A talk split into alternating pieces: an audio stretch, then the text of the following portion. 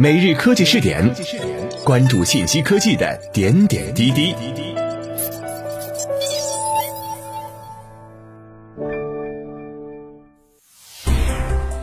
各位蜻蜓 FM 的听众朋友们，大家好，欢迎收听今天的每日科技试点。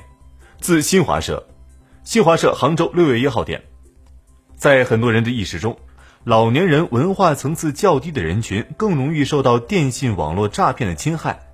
但浙江警方近来关于电信诈骗的大数据分析，却颠覆了不少人的认知。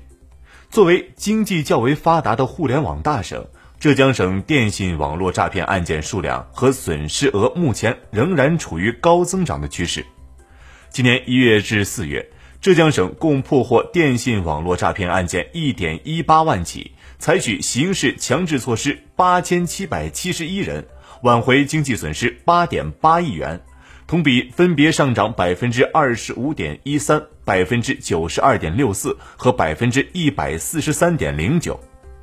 从受害群体学历看，百万元以上重大案件中，高学历人群被骗占比较高。据统计，今年百万元以上被骗案例中，大专以上学历受害人占百分之五十四点六。有的高学历人员遭遇诈骗时，对公安机关和银行工作人员的劝阻置之不理，以钱生钱、赚快钱、发大财的投机心理强，防范意识较为淡薄。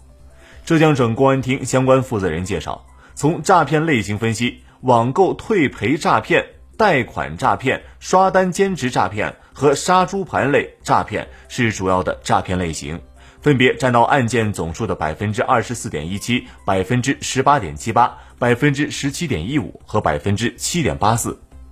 从受害群体性别来看，女性占百分之五十一点一九，尤其是百万元以上案件，女性占百分之七十八点八。被骗类型主要集中在冒充公检法类、刷单类、杀猪盘类和网购退赔类诈骗，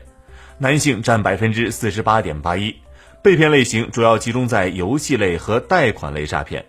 从受害群体年龄看，电信网络诈骗案件被骗群体主要集中在九零后和八零后，分别占百分之四十二点九一、百分之二十四点四五；零零后占百分之十七点八零，七零后占百分之十一点九九。